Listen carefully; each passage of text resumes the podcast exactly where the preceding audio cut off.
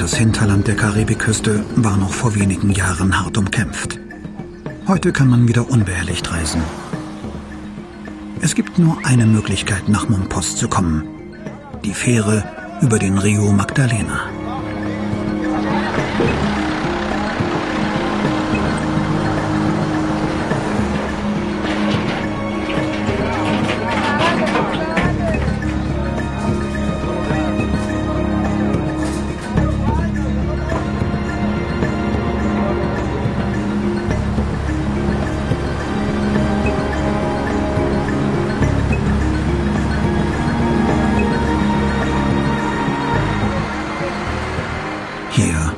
Die Uhren anders.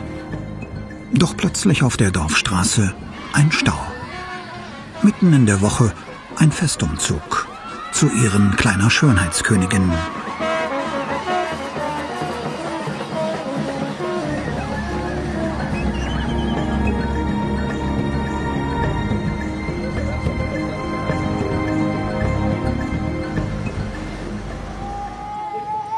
Mompos hatte zur Kolonialzeit eine wichtige strategische Bedeutung und versank dann in einen Dornröschenschlaf.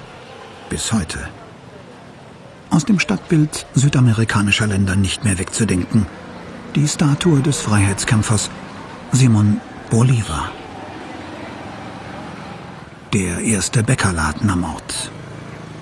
Javier Cardenas ist Besitzer der Bäckerei La Central. Javier ist mit 24 Jahren der jüngste von sieben Geschwistern und hat eigentlich Betriebswirtschaft studiert. Für mich ist das hier eine ganz große Sache, weil es ein Familienunternehmen ist, das vor 26 Jahren von meinem Vater gegründet wurde. Ich als Jüngste leite es jetzt. Das war der letzte Wille meines seligen Vaters. Ich bin sehr stolz.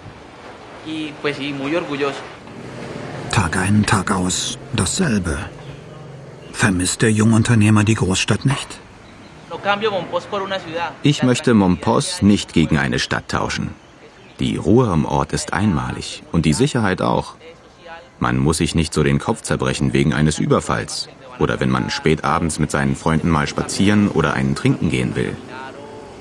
Mompos ist ein Paradies.